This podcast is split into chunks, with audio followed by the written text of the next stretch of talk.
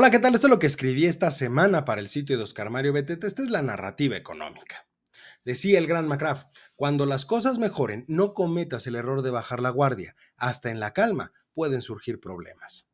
A ver, para nadie fue una sorpresa que justamente en línea con lo que el mercado esperaba, el Banco de México decidiera mantener la tasa de referencia sin cambio alguno. Incluso se puede decir que esta decisión refleja la complejidad y los desafíos que se enfrentan a nivel global en el panorama que tenemos actualmente.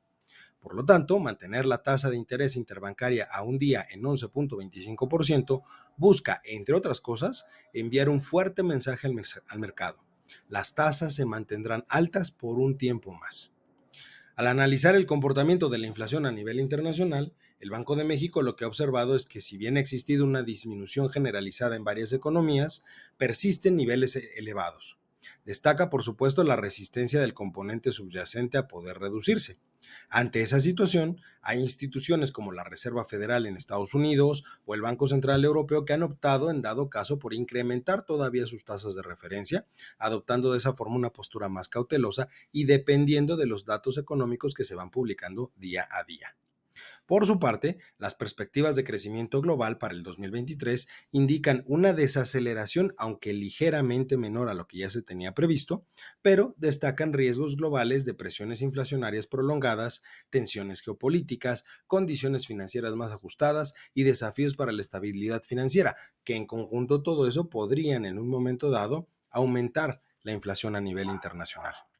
Al interior de nuestro país, el Banco Central ha empezado a analizar el comportamiento de ciertos indicadores importantes desde hace un buen rato.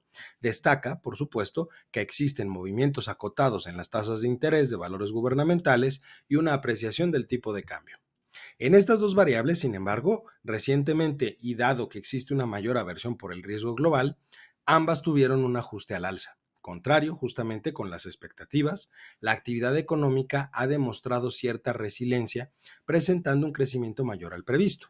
El mercado laboral es verdad que ha mostrado cierta fortaleza, dado que ha generado un balance de riesgos para el crecimiento más equilibrado, pero ojo, no podemos dejar de lado que persisten los altos niveles de informalidad dentro del país y aún tenemos un déficit de empleos que no se han cubierto. Dado lo anterior, la inflación en México entonces, medida tanto de forma general como subyacente, si bien ha experimentado descensos desde la última reunión de política monetaria hasta la del día de ayer, sin embargo, se mantiene en niveles muy elevados, ubicándose por ejemplo en el mes de julio en 4.79% la general y 6.64% la subyacente. Ese componente, el componente no subyacente permanece en niveles históricamente bajos, pero el otro se ha mantenido en niveles históricamente altos.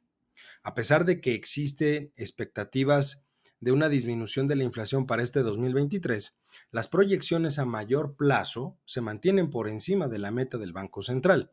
Incluso, de acuerdo con los datos publicados por el propio Instituto Monetario, se dice que será hasta el segundo trimestre del próximo año que podríamos observar un nivel inflacionario dentro del rango establecido como aceptable para el Banco de México. Esto es por debajo del 4%, pero aún lejos del 3%, que es la meta puntual.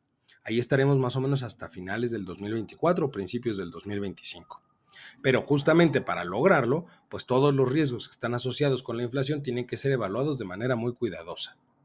Por ese lado, el Banco de México ve como principales riesgos a la alza por ejemplo, la persistencia de la inflación subyacente en niveles elevados, es decir, que no se logre controlar, una depreciación cambiaria ante la volatilidad financiera internacional, mayores presiones de costos y tensiones en los precios de energéticos o agropecuarios.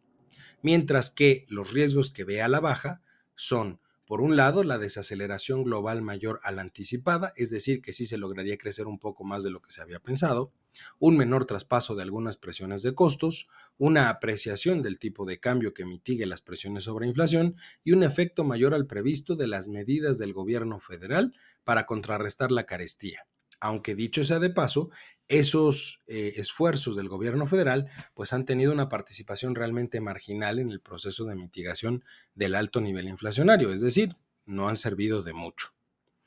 Entonces, la decisión de mantener la tasa de interés en el 11.25% refleja por parte del Banco de México que ya han alcanzado una postura Y la necesidad de continuar con esa postura es que la dirección de la eh, inflación tiene que converger a la meta del 3% para el cuarto trimestre del 2024. No significa que llegaremos, pero sí significa que estaremos enfilados para llegar a ese punto.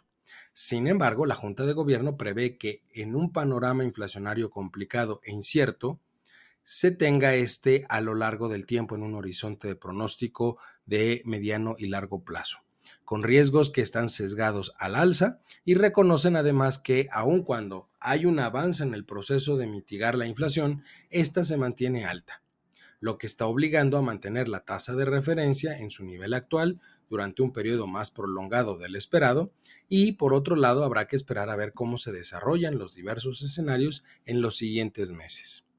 Es importante que sigamos esto porque al fin y al cabo, esta información, esta sí, mi estimado lector, el que me ve, el que me escucha, esto sí nos pega en el bolsillo. Yo soy Eduardo López y esto es lo que escribí esta semana para Oscar Mario Beteta.